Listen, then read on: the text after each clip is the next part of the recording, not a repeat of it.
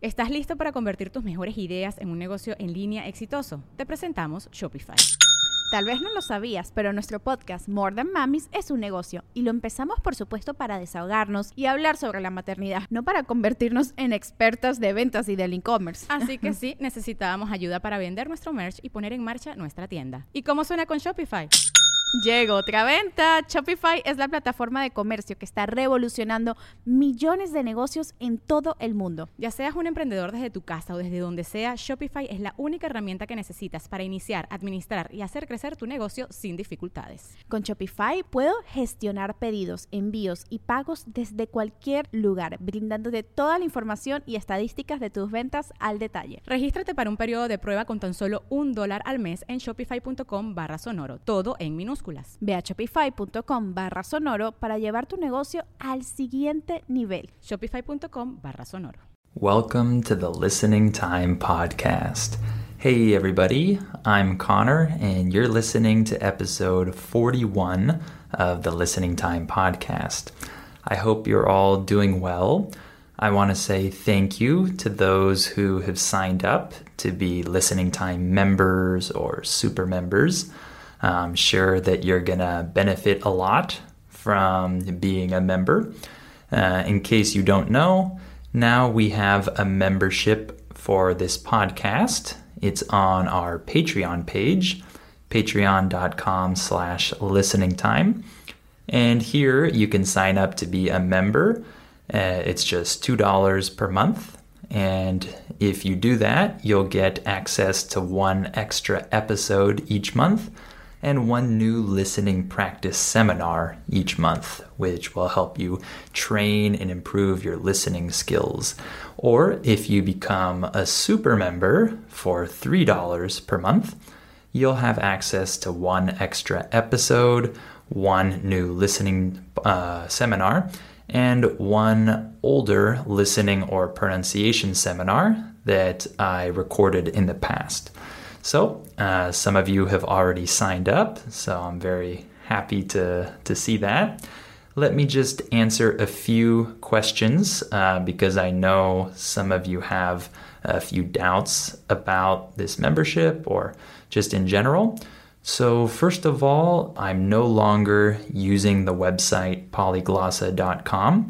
So, I know that some of you are probably looking for the seminars there but they're not there anymore. So I won't be using that website. Uh, if you want access to the listening practice seminars, uh, you'll need to do that through our membership.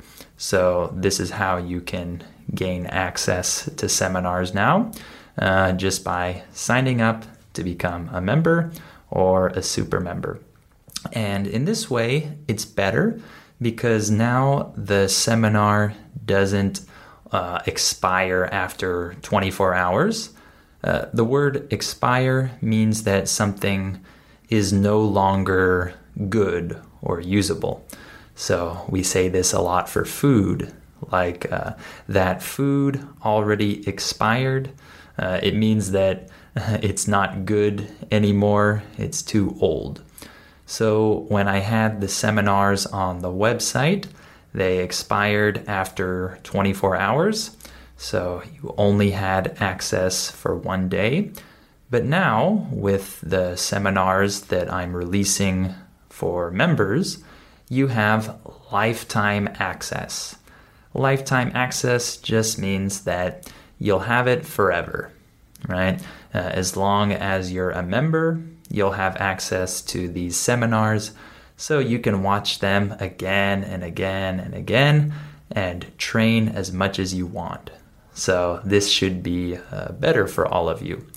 Uh, another thing is that uh, you can see that there are different levels of membership, uh, members and super members. And most of you who have signed up have become super members. So it seems like most of you want more, right? So I'm thinking of creating another level, maybe a $4 level, where I might offer even more uh, content, like maybe one more seminar or maybe one more episode. But I don't think I'm going to do that yet. Uh, I'll probably wait at least until the new year, or I'll wait until more people have signed up so that I can actually uh, dedicate more time to making more content. Uh, so, of course, I'll announce that if I make another level of membership uh, so that those of you who want more content can sign up for that. But not yet. Right now, there are only two levels members and super members. Uh, and then, one other thing is that I have a new email address now. So it's listeningtimepodcast at gmail.com. So if you want to contact me, if you have any questions, you can email me there and I'll try to respond uh, as soon as possible. Uh, I don't always respond very quickly because uh, I don't check my email, uh, you know, throughout the whole day, but I'll try to respond as quickly as possible. Um, okay, so I think that is all that I wanted to talk about in terms of the membership. Uh, so for today, we're to have another episode related to language. Uh, this one will be about the sounds of English. So I hope that all of you are interested in these uh, language topics. Um, this is my favorite thing to talk about, so uh, I'm making more episodes related to language learning topics. So today we're going to talk about the sounds of English. Uh, I definitely won't be able to go into too much detail because I don't have enough time. So I might make a part two or a part three of this episode in the future, or of this topic in the future. Uh, but I'll try to give you a general overview of the sounds of English in this episode. The word overview just refers to uh, a summary of something, right? Just a, a general look or view of the subject. Okay, remember that you have access to the transcript. Just go down to the episode notes and you'll see the transcript there. Uh, today's transcript might be a little bit strange because I'm probably going to say some strange sounds because I'm talking about the sounds of English. So I might not be able to include those sounds in the transcript. But uh, yeah, you have access to it in the episode notes. All right, let's get started. Are your ears ready? You know what time it is. It's listening time. Okay, so we're going to talk about three different elements uh, regarding the sounds of English. And of course, I'm talking about American English. So British English might have some differences, but of course, I speak American English. So uh, this is what I'm talking about today uh, I'm talking about the sounds of American English. So, first of all, let's talk about isochrony. Don't worry, I know that none of you have heard this word before, and it's not important. Um, but this word talks about the general rhythm and timing of a language. So, there are certain languages that are considered syllable timed languages. What does that mean? Well, that means that most of the syllables in this language, in the different words and phrases, are the same length. They last for the same amount of time. You don't have a lot of variation. You don't have really long syllables and then really short syllables.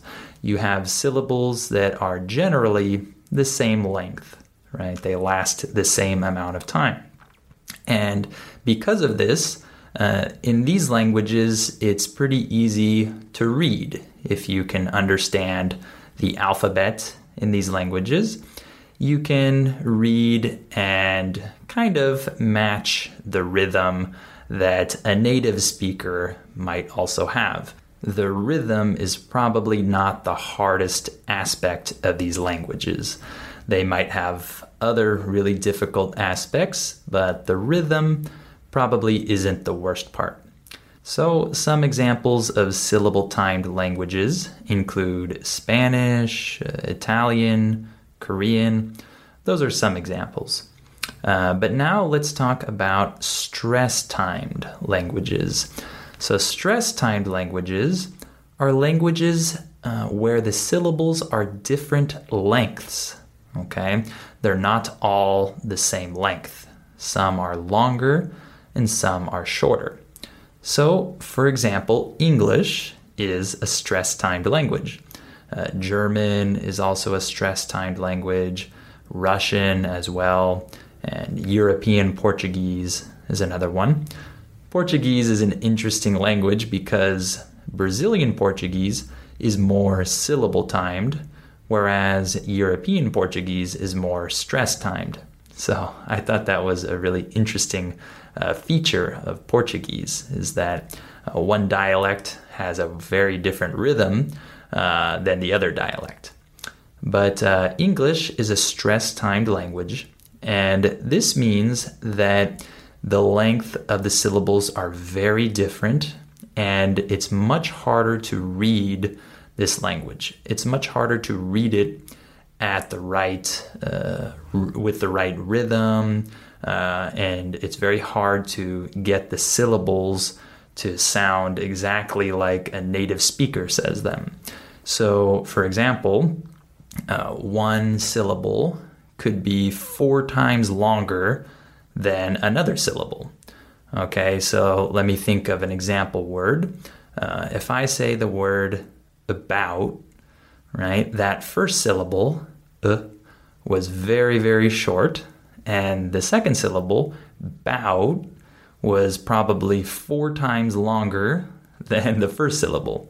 So you can see that this uh, feature, uh, the word feature just means characteristic. Uh, this feature of English makes it very hard to pronounce and understand.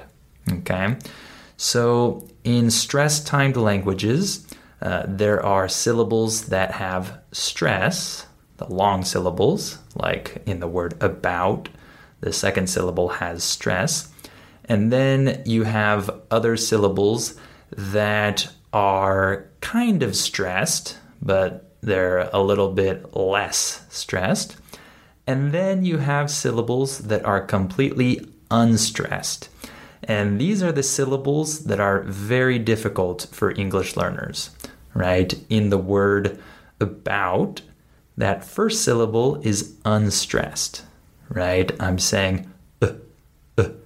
I'm not saying ah bout or ah bout or a bout. I'm saying uh, about. If you hear that sound that I'm making, that uh sound, this is what we call the schwa sound in English. The schwa sound is the most important sound in English because it's the sound that every vowel makes when it's unstressed. Okay, it doesn't matter which vowel we're talking about. An A, E, I, O, U, Y, all of those vowels can become uh, this schwa sound when they're unstressed. For example, I already said the word about. In that word, the letter A becomes the schwa sound. And if I say the word emerge, right, in that word, the first uh, unstressed syllable is the letter E, and that also becomes the same schwa sound, uh, emerge. And also the word occur. The word occur starts with an O, but it's also the same schwa sound.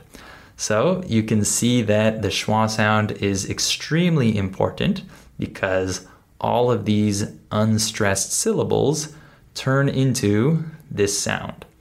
In English, the phrase turn into just means become. So these syllables become this schwa sound. And this sound can be very tricky for English, English learners uh, because when they're listening to a native speaker speak, they oftentimes can't understand the word because this schwa sound uh, was too fast for them to hear.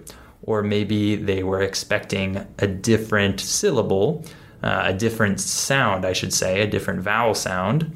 And maybe they weren't expecting this very short sound.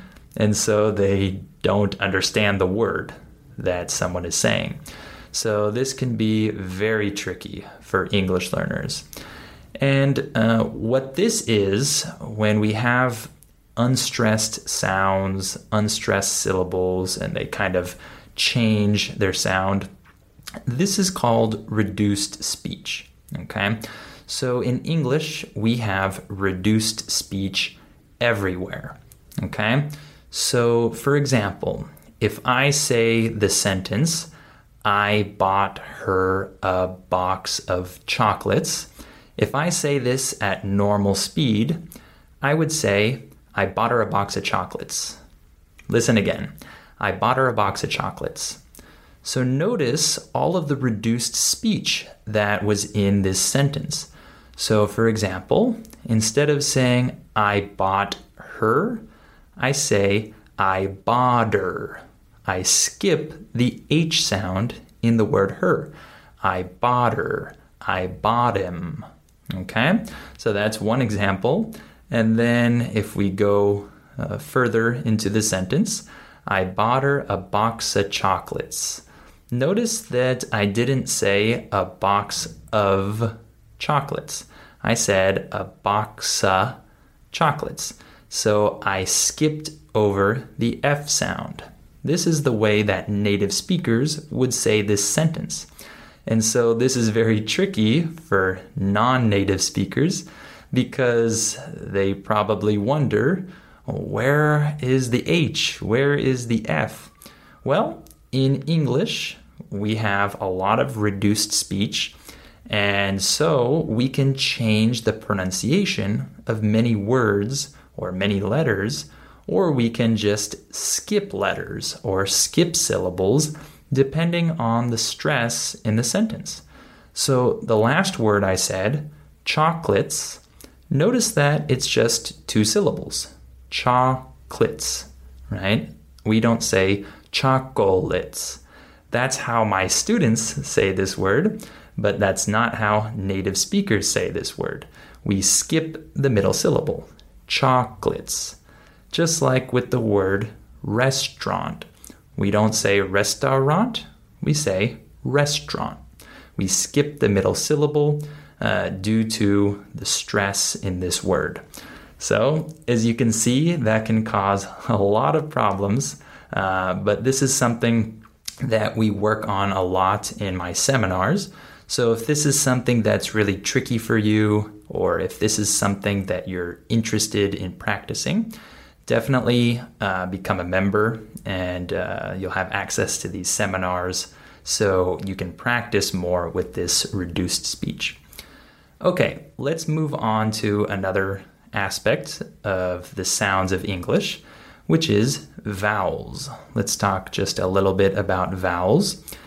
In English, we have long vowels and we have short vowels.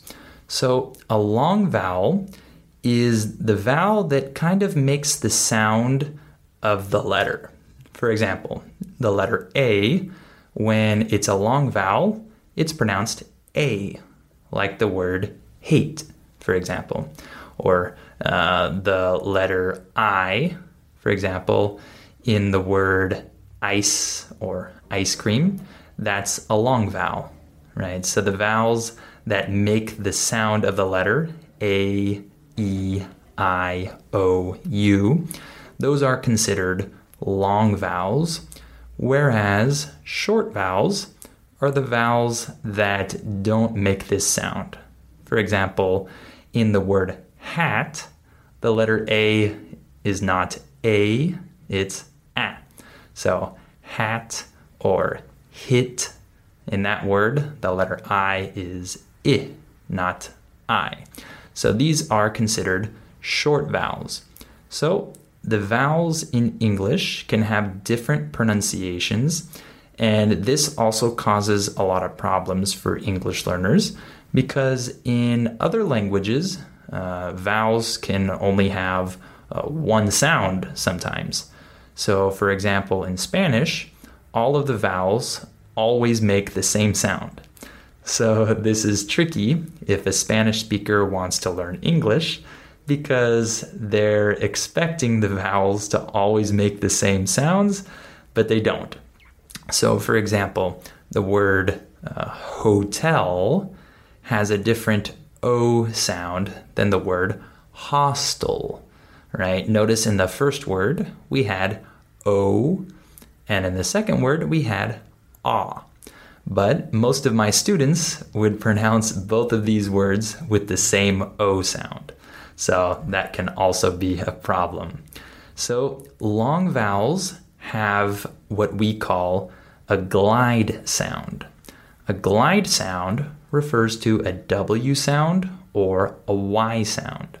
So listen as I say uh, these vowels and listen for that Y or that W sound. So if I say the vowel A, like hate, notice that there's a Y sound a, y. You hear that Y? Or in the sound O, like go, notice that there's a W sound. O, w. So long vowels have a Y or a W sound afterwards. A, E, I, O, U. Do you hear those glide sounds? Those W's and Y's? This is uh, how we end a long vowel. Uh, but on the other hand, short vowels don't have a glide sound. So just a, e, i, a, a, right? Those vowels don't have a glide sound. And uh, another type of vowel sound that we can have is a diphthong. A diphthong is a syllable that kind of has two different sounds. For example, in the word boy, this is considered to be a one syllable word, but it has two different vowel sounds. Oi, oi, right? Or how about the word pain, right? This is also a one syllable word, but it has two vowel sounds a pain. Do you hear that? Here's one more example. The word like. Notice that we don't say like, we say like. Do you hear those two different vowel sounds? Uh, these are what we call diphthongs in English, and these can be extremely hard for students, uh, especially students that are from certain language backgrounds, uh, this concept of a diphthong might be completely new to them. So, uh, many English learners have a lot of problems with these sounds. Okay, lastly, let's talk about consonants. Okay, so consonants in English can be either voiced or voiceless. So, a voiced consonant is a consonant that uses your vocal cords. Uh, this is like your throat, right? So with these consonants, you'll hear some vibration. Uh, but in voiceless consonants, there is no vibration. You don't activate your vocal cords.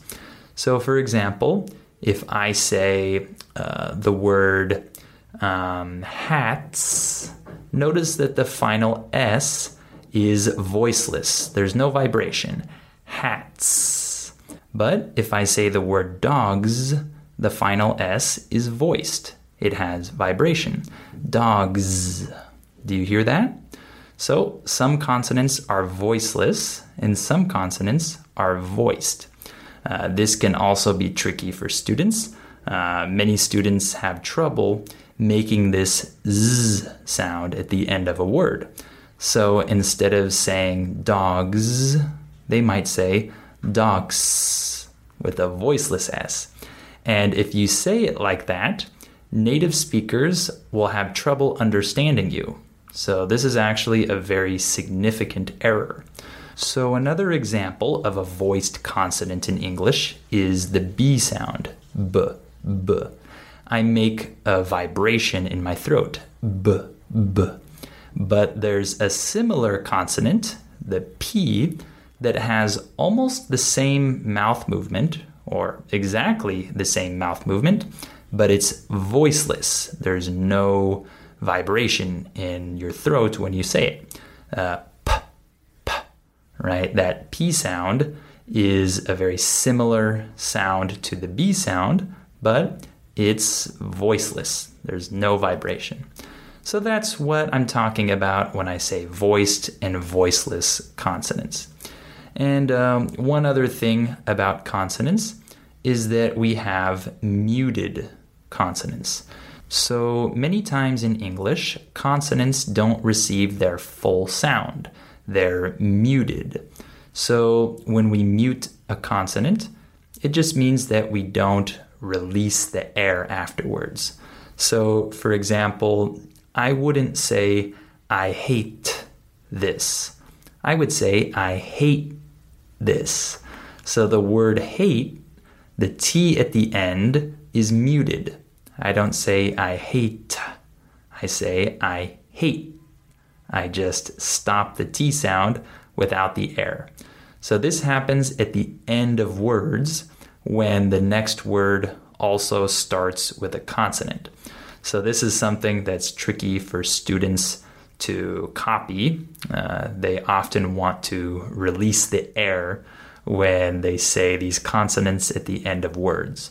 So, this is something that makes their English sound different from a native speaker's English. Okay, so I'm out of time, so I'm going to stop there. There is so much more that I could talk about, so I'm sure I can go into more detail about these subjects uh, in future episodes. But of course, if you want to practice more with these elements, make sure to sign up to become a listening time member or a listening time super member uh, so that you can uh, receive my seminars and practice more with these elements. All right, remember that you have access to the transcript in the episode notes. And please share this podcast with anyone else who might find it useful and help this podcast grow. All right, well, I hope this episode was interesting for you. I hope you appreciate these topics uh, related to language learning. And uh, thank you for listening. And I hope you'll come back for episode 42 of the Listening Time podcast.